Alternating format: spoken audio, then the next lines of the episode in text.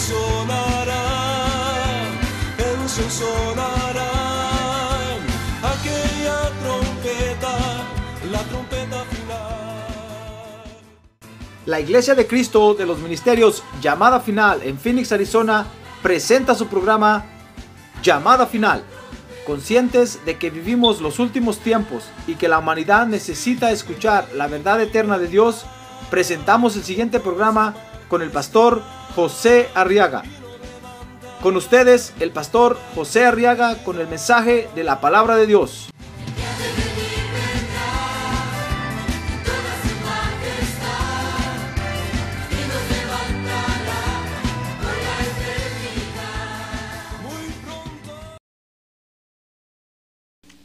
En el libro de Colosenses, capítulo 1, y quiero que vea conmigo los versos del 1 al 5.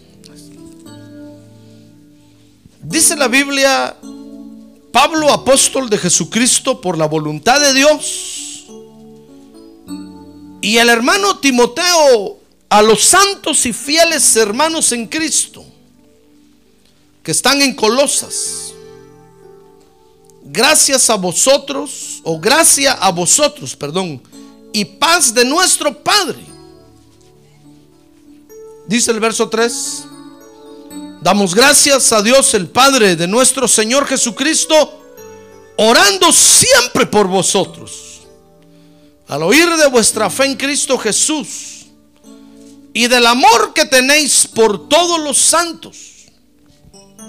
Entonces dice el verso 5, a causa de la esperanza, oiga, a causa de la esperanza reservada para vosotros. ¿En dónde? En los cielos, de la cual oísteis antes en la palabra de verdad, el Evangelio. Amén.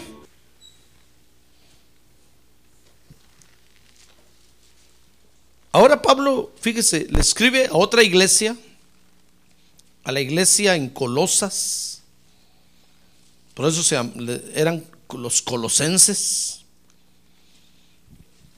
Porque la iglesia, fíjese hermano, es la reunión de todos los esperanzados en Cristo Jesús.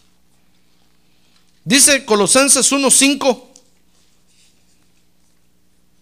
a causa de la esperanza reservada para vosotros en los cielos.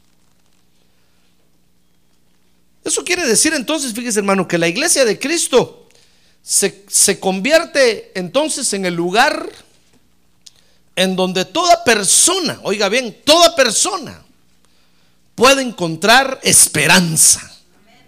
Ardía conmigo, esperanza.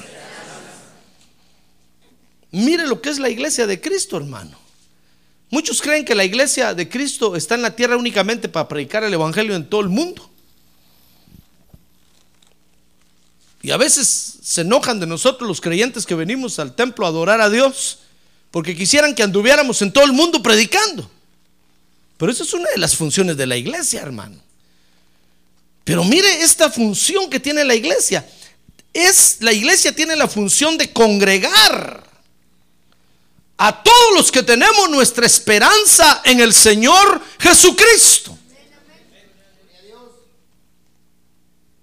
Para eso dejó la iglesia Dios en la tierra. Fíjese que la esperanza, hermano, es algo en lo que se han enorgullecido siempre los hombres. Por eso hay un dicho allá afuera que dice, la esperanza es lo último que muere. No sé si usted lo ha escuchado. Pero cuando tienen algún problema dicen, esperanza es lo último que muere, porque como le están diciendo, tenga esperanza. Ya va a venir su, ya se van a venir mejores días, tenga esperanza. Y la esperanza es lo último, lo último que muere. Y están hablando de, de tener esperanza en la familia, esperanza en encontrar un trabajo, tener esperanza en la salud, en fin, en cualquier cosa. Esperanza, fíjese, quiere decir, es, es, esperar el futuro. O sea que alguien tiene esperanza cuando está esperando hoy el futuro. Sabe que el día de mañana va a venir y va a ser algo mejor para su vida, va a, va a ser algo mejor para la circunstancia que esté viviendo. Eso es tener esperanza. Pero la Biblia, fíjese, hermano, habla de que hay dos clases de esperanza en la tierra hoy. Dice la Biblia que hay una esperanza que es una esperanza viva. Hay una esperanza que es esperanza viva. Dice Primera de Pedro 1.3. Vea conmigo ahí su Biblia. Primera de Pedro 1.3. Bendito sea el Dios y Padre de nuestro Señor Jesucristo, dice el apóstol Pedro, quien según su gran misericordia nos ha hecho nacer de nuevo. ¿A una qué? Ah, no, usted no está aquí, hermano. Ya me di cuenta. A ver qué fácil me doy cuenta si está aquí o no está. A ver, véngase para acá. Deje el parque allá por un lado. Deje el fútbol ahorita por un lado ahí. Déjelo ahí. Ya después van a empatar o van a ganar. Déjelos ahí ahorita. Ponga su cabeza aquí, hermano. Dice Primera de Pedro 1.3 que Dios nos ha hecho nacer de nuevo. ¿Sabe por qué? Porque para darnos una esperanza viva. Ahora conmigo, esperanza viva. Dice, mediante la resurrección de Jesucristo de entre los muertos. Mire, la esperanza viva, hermano, fíjese que es aquella esperanza que está puesta en Jesucristo. Esa es una esperanza viva. Porque sabe usted, hermano, el Señor Jesucristo ya no va a morir otra vez. Ahorita Él vive y reina por toda la eternidad. Está sentado en el trono a la diestra del Padre por toda la eternidad. Gloria a Dios. Entonces es una esperanza que nunca se va a acabar. Pero la Biblia dice que también hay una esperanza que es una esperanza muerta. Porque es aquella esperanza que ponemos, fíjese hermano, en las cosas que se van a acabar. Usted puede poner su esperanza en su familia, pero es algo que se va a acabar, hermano. Su esperanza en el trabajo, pero el trabajo se va a acabar. La Biblia dice que todo lo que está aquí en la tierra va a pasar. Por eso se llama esperanza muerta. Dice primera de Timoteo 6:17 que la esperanza es muerta cuando nosotros ponemos, la ponemos en las riquezas de esta vida. Dice ahí, 1 Timoteo 6, 17, a los ricos en este mundo enséñales que no sean altaneros. Ahora día que tiene a un lado le están hablando a usted, hermano.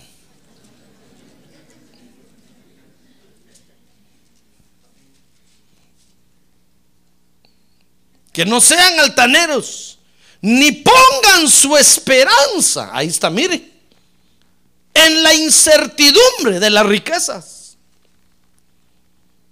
sino que la pongan en Dios, el cual nos da abundantemente todas las cosas para que las disfrutemos.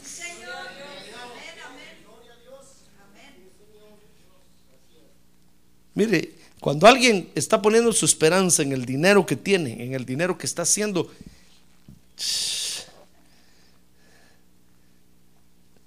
dice aquí la Biblia que es una esperanza que no vale la pena porque las riquezas de esta vida, hermano,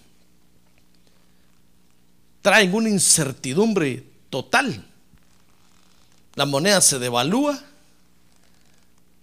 Lo que usted cree que tiene ahora, eh, eh, el día de mañana ya no lo va a tener.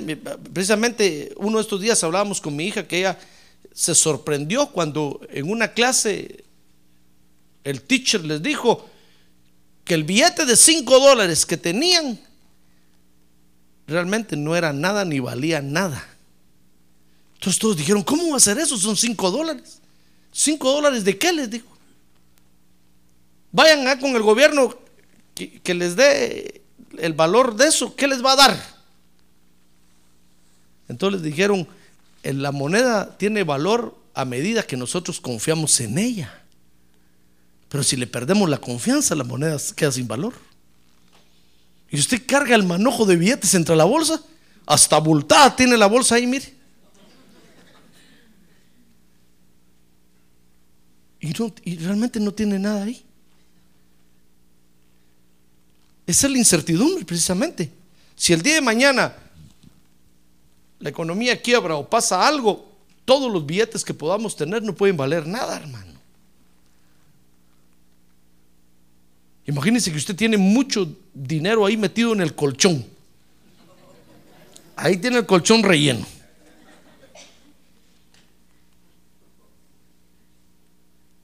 Y que no pueda comprar nada. Usted quiere comprar una manzana y el que tiene la manzana no se la vende porque le va a decir es que el dinero ya no vale nada. Pero le doy 100 dólares, no. Le doy 3 de a 100, no. Qué horrible situación y el mundo ha vivido situaciones así, hermano. Por eso la Biblia le llama a esas esperanzas esperanzas muertas. Pero una esperanza es viva cuando la ponemos en Dios quien es poderoso, como dice ahí la Biblia, para darnos y suplir nuestra necesidad. ¡Ah, gloria a Dios!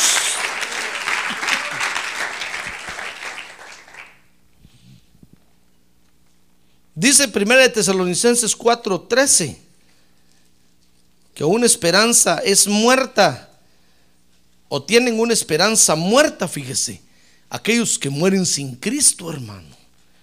Léalo ahí, dice, pero no queremos, hermanos, 1 de Tesalonicenses 4:13, que ignoréis acerca de los que duermen, para que no os entristezcáis como lo hacen los demás que no tienen esperanza. Y entonces, ¿cómo murieron, hermano?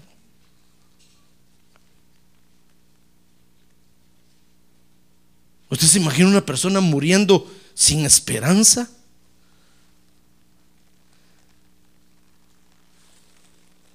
¿Cómo hace una persona para morir sin esperanza?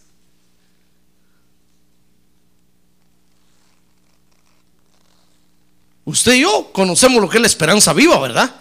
Mire, si el día de mañana nos toca a nosotros morir, vamos a morir diciendo, cuando el Señor Jesucristo regrese, vamos a resucitar. Y esa es nuestra esperanza viva, hermano. Pero el que no tiene esa esperanza, cuando muere, ¿qué pensará?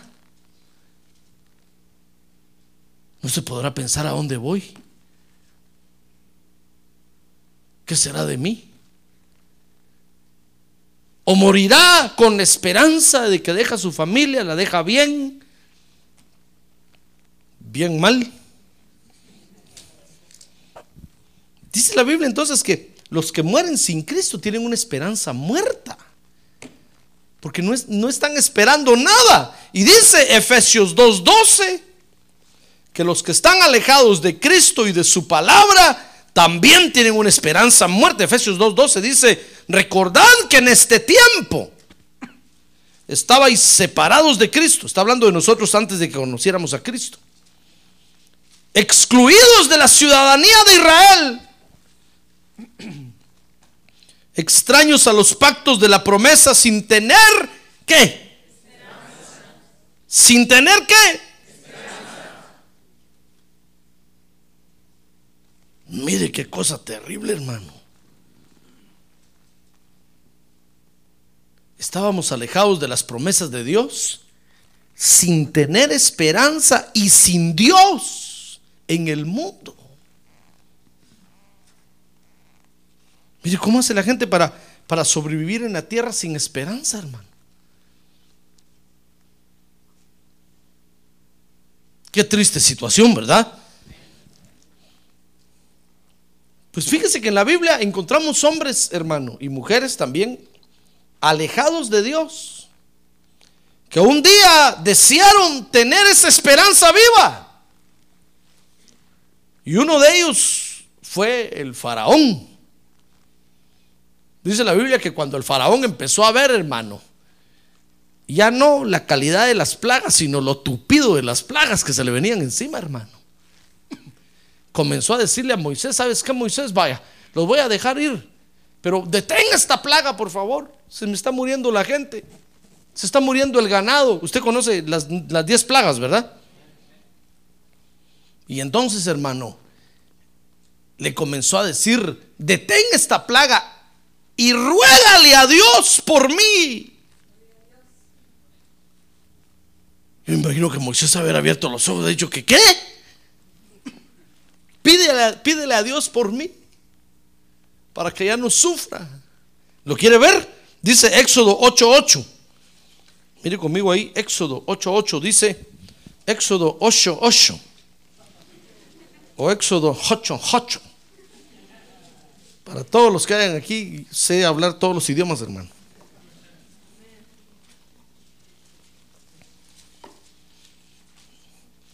Éxodo 8:8 dice que entonces Faraón llamó a Moisés y a Aarón y les dijo, rogad al Señor para que quite las ranas de mí y de mi pueblo.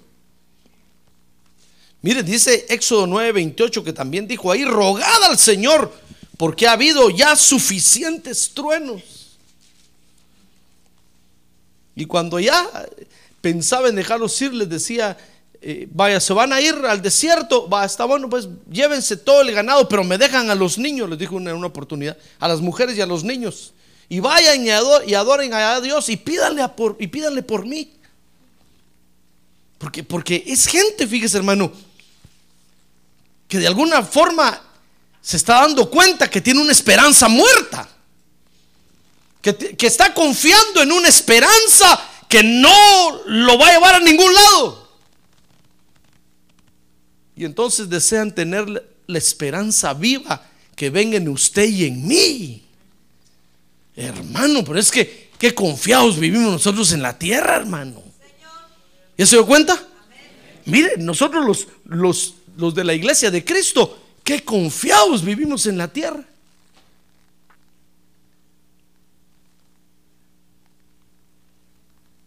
¿Y sabe por qué es? Por la esperanza viva que tenemos, hermano.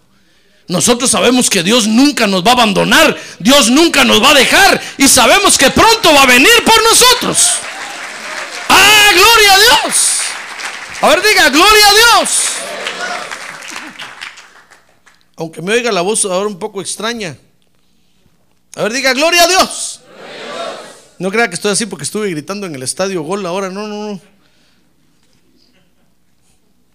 Sí, el pastor se fue al mundial.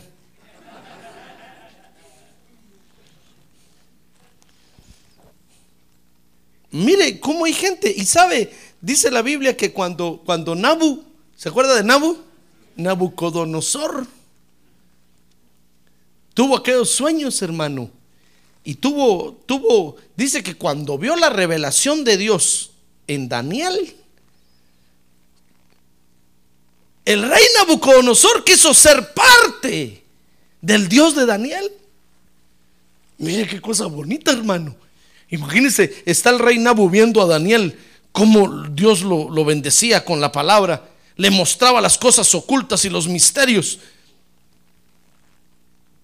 Digo, qué esperanza tan bonita tiene este. Y usted puede leer la historia ahí del rey Nabucodonosor y se va a dar cuenta que hasta quiso ser parte, hizo decretos para que todos en su reinado adoraran al Dios de Daniel. Quiso ingresar para formar parte. Porque tarde o temprano, fíjese hermano, la gente y el mundo se van a dar cuenta que nosotros tenemos una esperanza viva. Que no es un decir, sino que nuestra esperanza realmente es viva porque está puesta en el Señor Jesucristo. Y el Señor Jesucristo está vivo el día de hoy. Ah, gloria a Dios. Gloria a Dios.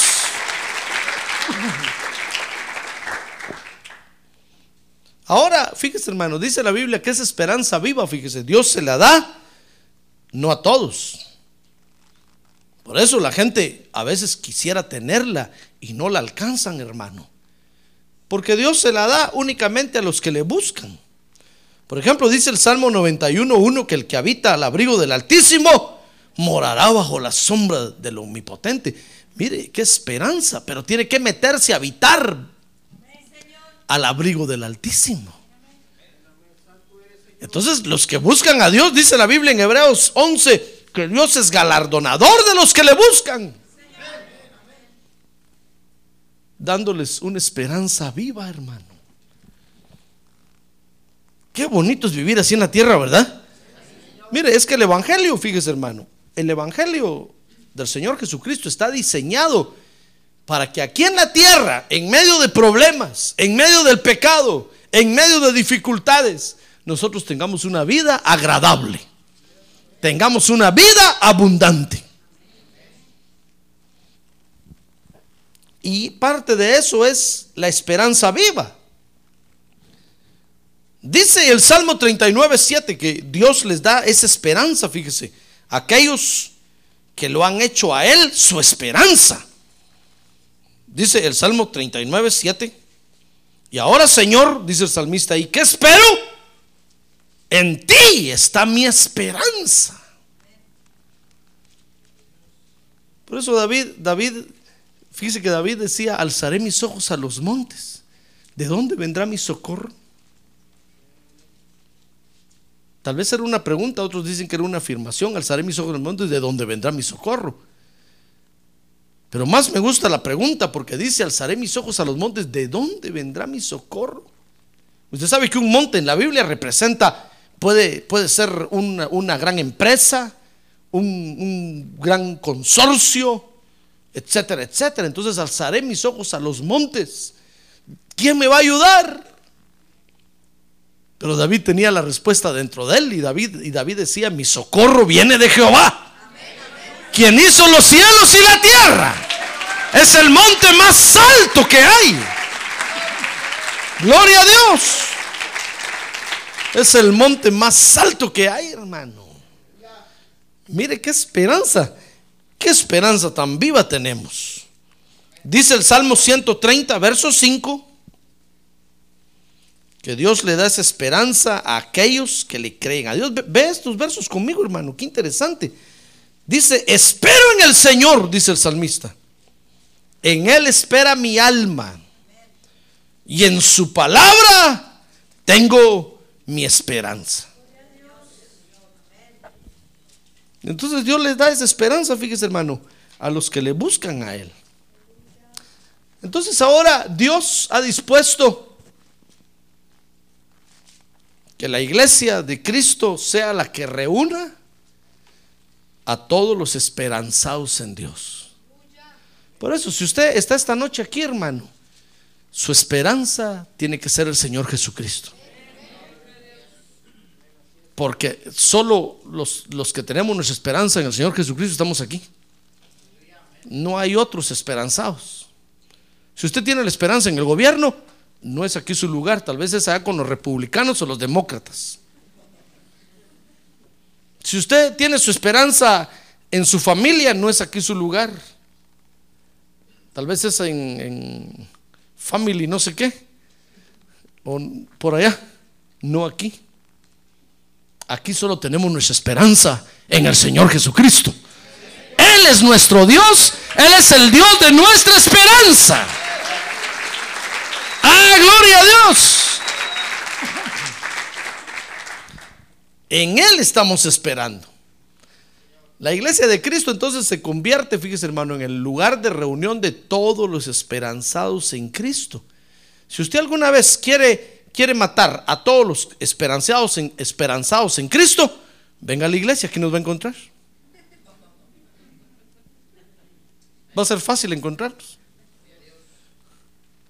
Si usted alguna vez quiere, quiere juntarse con todos los esperanzados en Cristo, venga a la iglesia. Aquí nos va a encontrar. Aquí nos reunimos para adorar a Dios. Si usted alguna vez quiere platicar con los esperanzados en Cristo, venga a la iglesia. Este es el lugar de nuestra reunión. Ah, gloria a Dios. Gloria a Dios. Por eso no venga a la iglesia pensando en poner su esperanza en otra cosa, hermano. Porque se equivocó de lugar.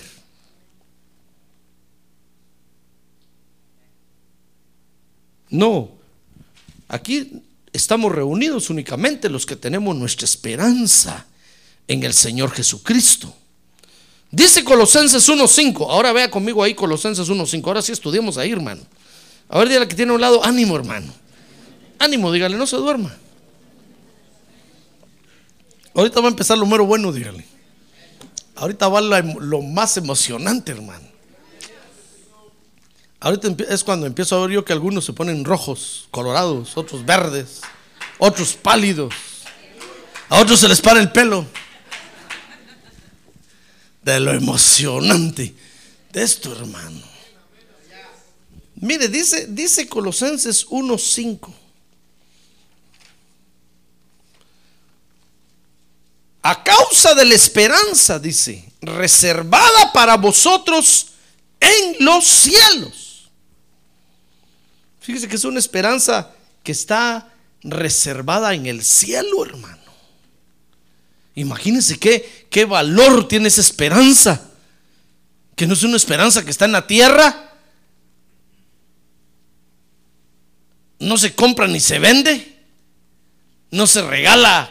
No está reservada en el cielo. Ahora dice Hechos capítulo 3, verso 19, que está reservada en el cielo.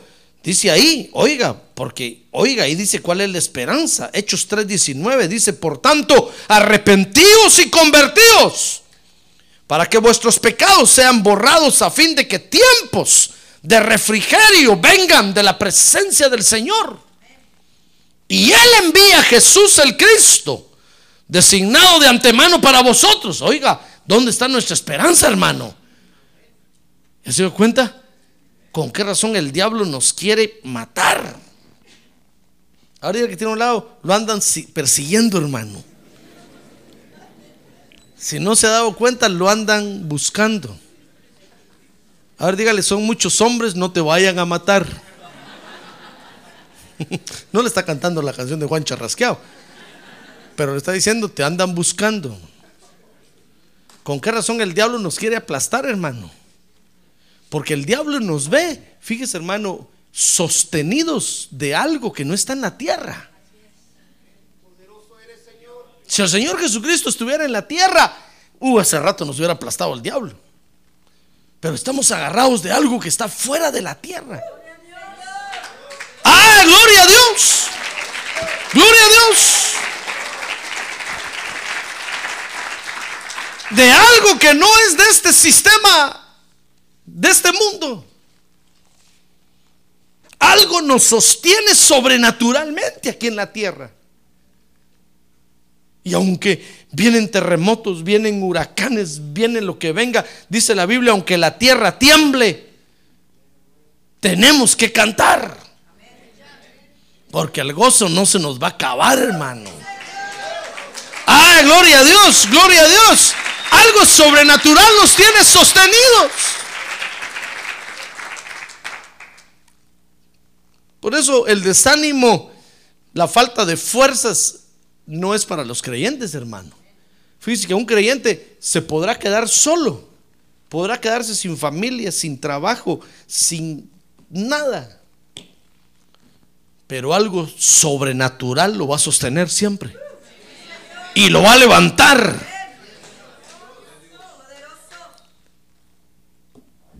Dice que el Señor Jesucristo, dice, ha sido designado de antemano, Hechos 3:20, para nosotros, a quien el cielo debe recibir hasta el día de la restauración de todas las cosas, dice el verso 21. Acerca de lo cual Dios habló por boca de sus santos profetas desde tiempos antiguos. Mire hermano, la, la esperanza que está reservada para nosotros en el cielo se llama Jesucristo. Él es nuestra esperanza. Por eso no podemos esperar nada de este mundo, hermano. Muchos creen que nosotros somos derrotistas porque hablamos así, pero no es que seamos derrotistas, es la realidad. Solo mire la historia de la humanidad, ¿Qué le ha pasado a la humanidad siempre? Siempre se han ido de cabeza, siempre. Por eso no podemos esperar nada de este mundo. No podemos esperar nada de esta vida. Pero cuando ponemos nuestra esperanza en el Señor Jesucristo, hermano, ¿sabe? El rostro se nos alumbra. ¿Sabe cómo es eso? Como aquellos que están, que están esperando que vengan los ovnis para que se los lleven, hermano. ¿Ha visto usted esa gente, va? Esa gente dice, sí, van a venir los ovnis y, ya hablaron con nosotros y, y, solo a nosotros nos van a llevar. Fíjese que una vez un hombre tuvo una experiencia, vino un ovni y se lo llevó. Dice él que lo sacaron de la tierra y se lo llevaron a un planeta. Y en el planeta lo llevaron delante del trono de Dios y ahí estaba el Señor Jesucristo. Dice él pues. Y entonces dice que Jesucristo habló con él. Y le dijo, ¿sabes por qué te traje? Este no es creyente, hermano. Ni va a una iglesia. ¿Sabes por qué te traje? Dice que le dijo. Porque solo gente como tú voy a sacar un día de la tierra. Solo quiero inteligentes y científicos. Gente que nunca ha usado el cerebro, le dijo, no quiero. Y dice que lo agarraron otra vez en la nave y se lo trajo de regreso. Pues vino a anunciar aquí porque es un súper inteligente aquí en la tierra. Y entonces vino, a, empezó, eh, escribió un libro y empezó a decir que el Señor Jesucristo va a venir a la tierra, es cierto, pero solo a levantar a gente como Él. ¿Dónde quedaremos todos nosotros juntos, hermano? Por eso usted sabe que nuestros cerebros en el mercado de cerebros valen mucho, ¿verdad?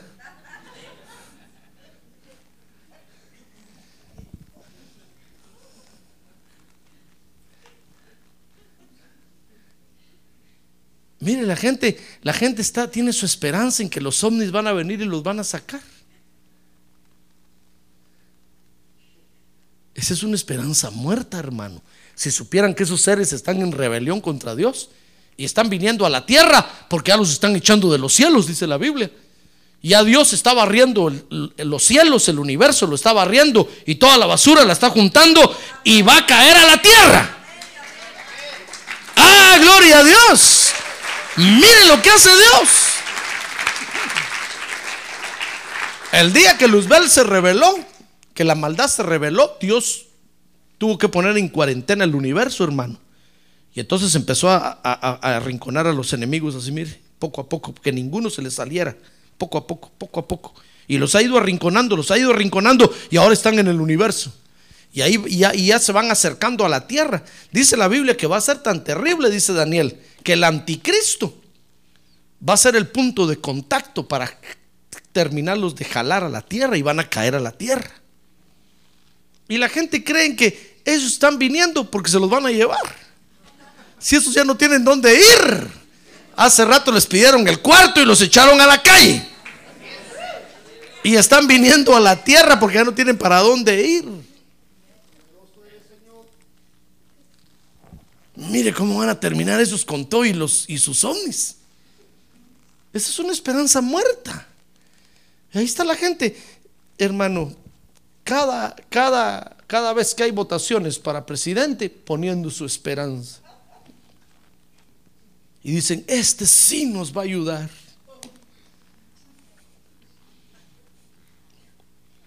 Y viene otro, dicen, este sí de veras, este sí. Ay, hermano, qué tristeza. Qué tristeza. Pero, pero, nosotros, los que tenemos esta esperanza viva, dice, hermano, nuestra esperanza está reservada en el cielo.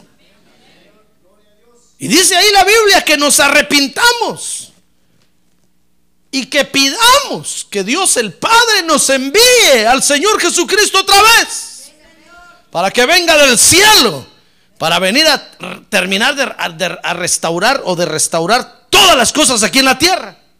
Solo Él lo puede hacer, hermano. Solo Él lo puede hacer. Por eso dice ahí, arrepiéntanse. Se lo voy a leer otra vez, Hechos 3. Leamos Hechos 3. Por tanto, arrepentidos y convertidos Y entonces dice, para que entonces vengan tiempos de refrigerio de la presencia del Señor. Y Él envía a Jesús, el Cristo, designado de antemano para vosotros. A quien el cielo debe de, debe de retener hasta que llegue el momento cuando regrese otra vez. Él es nuestra esperanza. Mire hermano, el único que puede venir a arreglar todo aquí en la tierra se llama Jesucristo. Dice la Biblia que Él nos hizo, Él nos creó y Él nos conoce bien. A Él no lo podemos engañar. Él sabe quién paga impuestos y quién no paga.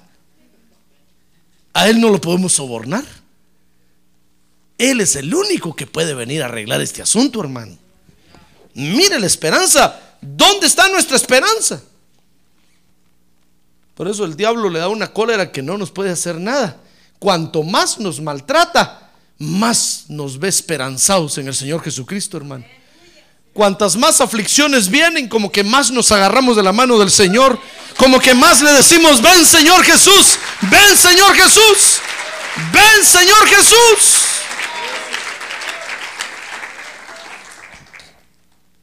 Fíjese que dice la Biblia que todo comenzó cuando, cuando usted y yo un día escuchamos el Evangelio. Mire, dice Colosenses 1.5.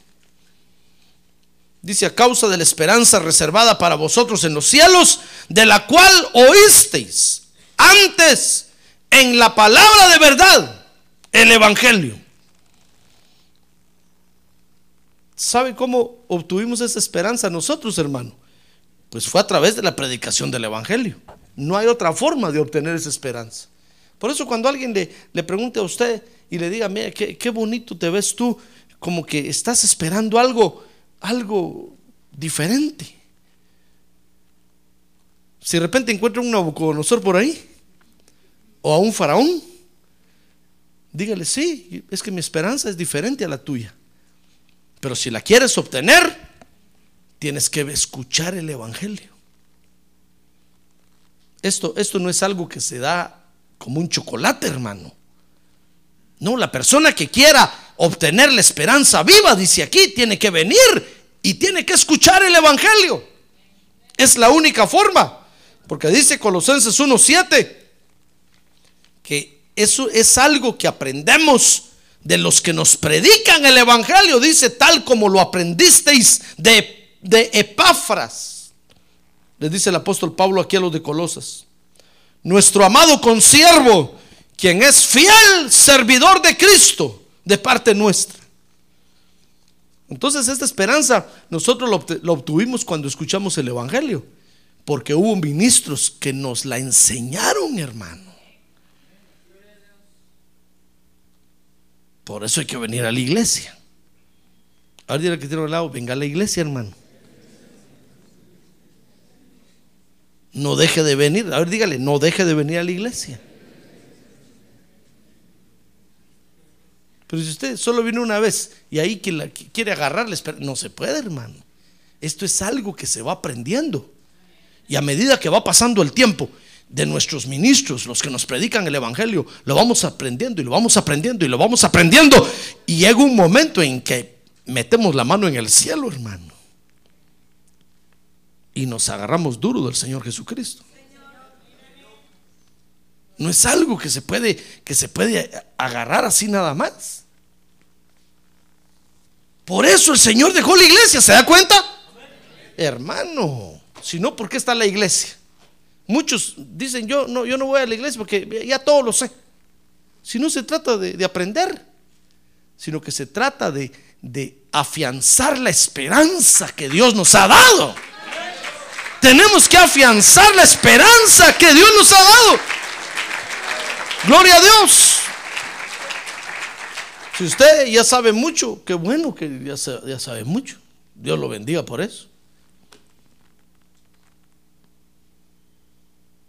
Pero no es pretexto para dejar la iglesia. La iglesia es el lugar de reunión de todos los esperanzados en Cristo, hermano. Y aquí vamos aprendiendo de uno, unos de otros cómo afirmarnos en esa esperanza. Cuando uno empieza a escuchar esto, a un principio le parece a uno ridículo, hermano. Uno dice, ¿cómo, cómo no va a tener esperanza en el presidente?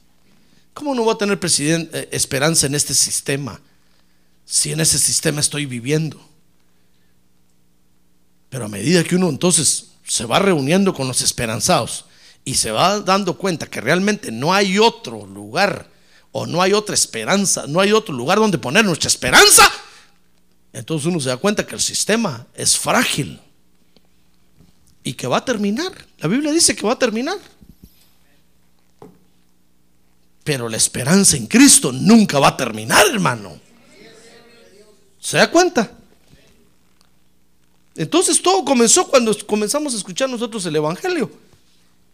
Y a medida que fuimos aprendiendo de nuestros ministros, nuestra esperanza se fue afirmando. Nuestra esperanza se fue cimentando en Cristo. Yo me recuerdo cuando un tiempo, hermano, alguien escribió un libro que se llamaba Las 88 razones por las cuales Jesucristo viene en el, en el 88, se llamaba. Y él daba ahí 88 razones por las cuales el Señor Jesucristo iba a venir en 1988. Y razones terribles. Yo me acuerdo que cuando, que cuando en la iglesia dijeron, ay, el Señor va a venir en el 88 y era el 87 y medio, hermano. Todos decían, no, pero si la Biblia dice que no hay fecha, la Biblia dice que no se cae. Unos empezaron a sacar unos pretextos, otros a decir, no, ¿por qué va a venir ya? Si unos decían, si todavía no me he casado. Otros decían, no, si apenas estoy empezando a trabajar. Otros, no, que no venga, si ya va a ser el mundial. Va a venir ya? Fíjese que comenzaron, eh, por supuesto que era algo, algo malo, pues, pero, pero comenzaron, yo comencé a ver diferentes reacciones dentro de la iglesia, hermano. Y yo era una oveja, así como usted, sentado, y empecé a oír que unos protestaban y otros decían, no, eso está malo, eso es del diablo, ¿cómo va a venir el Señor ya? Todavía, siquiera que llegue el año 2000, decían unos. Digo, qué terrible. Si no es eso lo que venimos a, buscar a la iglesia. ¿Acaso no venimos a buscar la presencia del Señor Jesucristo? ¡Ay! ¿Acaso no es con Él que queremos estar? ¡Ay! Gloria a Dios, hermano! Él es nuestra esperanza. Pero hay quienes todavía tienen su esperanza diciendo, los próximos cuatro años, cuando un demócrata sea presidente, todo va a ser diferente. No va a haber muro ahí en la frontera. No va a haber migra. Todavía tienen su esperanza, hermano. Qué tristeza. Y va a venir otro, y va a venir otro, y va a venir otro, y peores cosas van a pasar, o tal vez mejores cosas. Pero se van a ir, hermano. Y al final nos vamos a dar cuenta que nos, nos equivocamos al no haber puesto nuestra esperanza en el Señor Jesucristo. Es algo que se aprende. Por eso tenemos que venir a la iglesia. Dice el apóstol Pablo ahí que a medida que vamos escuchando la predicación del Evangelio, vamos a ir afirmando nuestra esperanza más en el Señor Jesucristo. Vamos a ir poniendo los ojos más en Él, hermano. Y vamos a ir fijándonos más en Él. Y lo vamos a empezar a, a distinguir mejor y a ver mejor. a tal grado que va a llegar un momento en el, que, en el que ya no vamos a quitar nuestros ojos de Él. Y se va a cumplir en nosotros la palabra que dice, puesto los ojos en Jesús, el autor y consumador de la fe. Ahora, esa esperanza, fíjese hermano, mire porque es una esperanza viva. Dice ahí Colosenses 1.6, es una esperanza viva porque produce en nosotros frutos léalo ahí, dice que ha llegado hasta vosotros, así como en todo el mundo, está dando fruto constantemente y creciendo. Así lo ha estado haciendo también en vosotros después, desde el día que oísteis y comprendisteis la gracia de Dios en verdad. Ya ve, es que, es que tenemos que llegar al, al punto no solo de oír, sino de comprender, hermano. que el Señor Jesucristo es nuestra esperanza. Es una esperanza viva, es una esperanza viva que produce frutos. Y son frutos buenos. Oiga, oiga los frutos que va a producir, hermano. Dice Colosenses 1:2 que produce santidad y fidelidad. ¿Acaso no es bueno eso? Ahora pregúntale que tiene a un lado, ¿es buena la santidad y la fidelidad o no? Si alguno lo dice que no, mire lo raro, hermano. Pero dígame usted qué frutos, qué frutos, por ejemplo, producen los ovnis en los que están esperando que los ovnis se los lleven. ¿Qué frutos producen?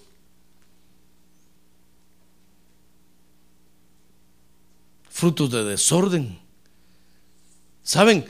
Ellos, ellos hacen todo lo que pueden ahora porque saben que ya se lo van a llevar los ovnis. Como aquellos que se llevó la cola del cometa aquella vez, ¿se acuerda? Que se fueron a encerrar, hicieron todo lo que quisieron porque el cometa se los iba a llevar y se los llevó. Pero mire los frutos de esta esperanza, hermano. Júzguelos usted. Dice ahí Colosenses 1:2. Pablo le está escribiendo a los colosenses y entonces les dice, a los santos y fieles hermanos en Cristo, que están en Colosas. Gracias a vosotros y paz de Dios nuestro Padre. Mire hermano, dígame usted dónde hay una esperanza que produzca santidad y fidelidad. ¿Dónde? ¿Será que teniendo la esperanza en el sistema del mundo nos va a producir santidad? ¿Le van a dar ganas a usted de consagrarse para Dios? Pero esta esperanza es tan especial porque está viva que produce frutos de santidad y fidelidad. Dice primera de Juan 3:3 que el que tiene la esperanza en el Señor Jesucristo, mire, mejor se lo voy a leer. Búsquelo ahí, primera de Juan, por favor, primera de Juan 3:3. Que el que tiene su esperanza puesta en él, dice ahí, se purifica. A ver, hermano, pónganlo en la pantalla. Primera de Juan 3:3. No se ve. El fruto sí se ve. Pero aquí la cita bíblica no se ve. Se durmió el hermano. Padre Santo. Y eso que traigo la voz así afectada ahorita, hermano. Imagínense cuando tengo buena voz, a todos los duermo. ¿Qué voz tan dulce tendré? Mire, primera de Juan 3:3. Dice, y todo el que tiene esta esperanza puesta en él, mire el fruto que produce, hermano. Se purifica, así como él es puro. Dígame usted, ¿acaso la esperanza en su familia le produce un fruto de purificación?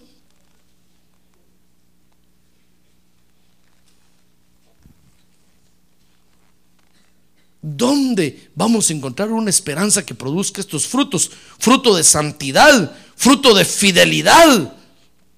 Dice Colosenses 1:4. Y este y este con este verso termino, hermano. Porque este verso termina con todos aquellos que dicen que en la iglesia no hay amor. Oiga, dice, al oír de vuestra fe en Cristo Jesús, y del amor que tenéis por todos los santos. Mire, es una esperanza que produce fe y amor. Qué esperanza más bonita esta, hermano. ¿Sabe? Es una esperanza que nos edifica. Es una esperanza que quiere el bien para usted. Imagínense una esperanza que va a producir en usted fidelidad. Ahí están las esposas detrás de los maridos para que sean fieles. Ahí les ponen detectives privados. ¿En qué tienen su esperanza? En el mundo. Por eso no les produce fidelidad. Ahí están los hombres detrás de las mujeres para que sean fieles. A cada rato les enseñan la pistola así. Y la pobre mujer dice, sí, no, no, sí. Ahí andan registrando debajo de las camas. ¿En qué tienen su esperanza que les está produciendo cosas feas, hermano? Eso no es vivir en paz. Ahora, si usted cree que matar unos dos o tres cada año es vivir en paz, eh, eso, eso está anormal, hermano. Aunque ahora eh, el mundo cree que ya no hay nada malo, cree que todo es bueno. Pero ¿qué esperanza nos va a producir fidelidad, hermano? La esperanza en el Señor Jesucristo. Porque el marido le va a decir a la mujer, te voy a ser fiel, no por ti, sino por el Señor Jesucristo, porque pronto viene y no quiero que me deje. Entonces el hombre se mantiene fiel y la mujer dice, ¿qué marido tan fiel tengo? Sí, por causa de la esperanza que tiene en el corazón. Pero quítele esa esperanza, no aguanta ser fiel, hermano. Si todos los hombres somos iguales. Y por causa de las hormonas que están descontroladas, nos descontrola a nosotros también. Quisiéramos ser unos Salomones. 700 concubinas y 300 esposas.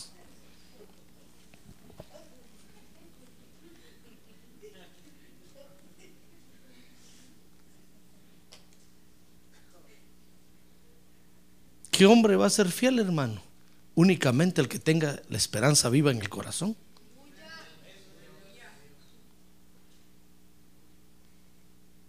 ¿Se da cuenta? ¿Qué esperanza le va a hacer producir a usted fidelidad, hermano? ¿Qué esperanza? No hay, no hay esperanza en la tierra que lo haga a usted ser fiel. No hay. Únicamente la esperanza en el Señor Jesucristo. No le digo que por eso el diablo nos quiere aplastar. Porque el diablo quisiera que nosotros fuéramos como todos los hombres de la calle, hermano.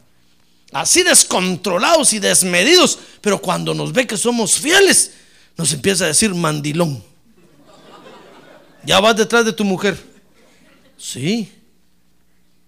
Sí, porque mi esperanza pronto regresa. Ay, si me encuentra infiel, me voy a quedar para ver la cara al anticristo, hermano. Y no lo quiero conocer. Ya sé mucho de él. Y lo mismo la mujer.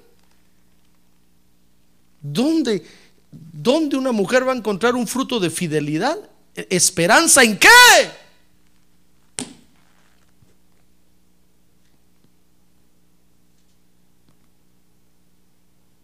¿Comprende lo que, lo que estamos estudiando esta noche, hermano?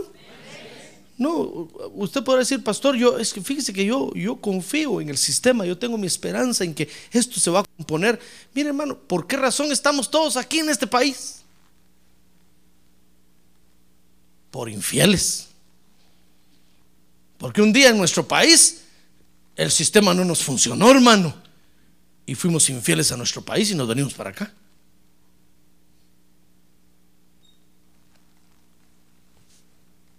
¿Qué esperanza va a producir fidelidad? Únicamente la esperanza en el Señor Jesucristo. Es una esperanza viva que nos va a producir fidelidad. Ah, gloria a Dios. Nos va a hacer fieles a Dios. Gloria a Dios. Mire, produce fe, produce amor, produce santidad y produce fidelidad. Qué hermosa esperanza, hermano. Mire, si nosotros tenemos esta esperanza viva, estos frutos vamos a tener. Y entonces va a ver que vamos a tener una familia hermosa. Va a vivir usted en paz. No va a vivir con el machete debajo de la almohada, viendo a qué horas lo desenvaina para cortarle la cabeza al que se mete por la ventana. No va a ir a registrar los closets de la casa.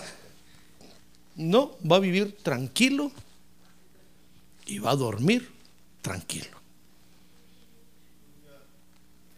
¿Ya ve qué esperanza tan bonita? Mire, la iglesia de Cristo, hermano, tiene la función entonces de reunir a todos los que tienen su esperanza en Jesucristo. ¿Ya ve por qué nosotros tenemos estos frutos? Porque tenemos nuestra esperanza en Jesucristo, hermano. Mire, por nosotros fuera, ya estuviéramos hundidos, igual que todos los hombres de la tierra. Pero porque un día, escuchando el Evangelio, pusimos nuestra esperanza en el Señor Jesucristo y la hemos ido afirmando en Él. Oh, tenemos frutos de fidelidad. Tenemos fruto de santidad. Tenemos frutos de fe.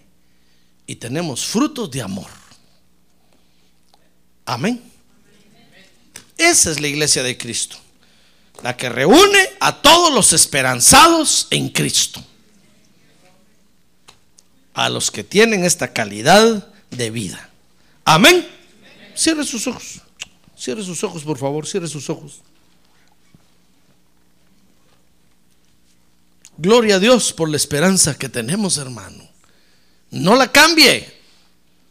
No la venda ni la regale.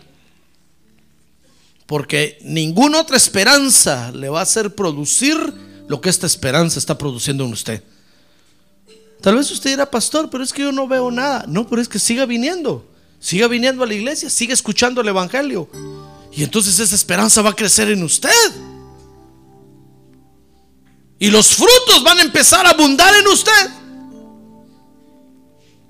Pues usted una vez viene a la iglesia y ya quiere tener todo eso, no se puede, hermano.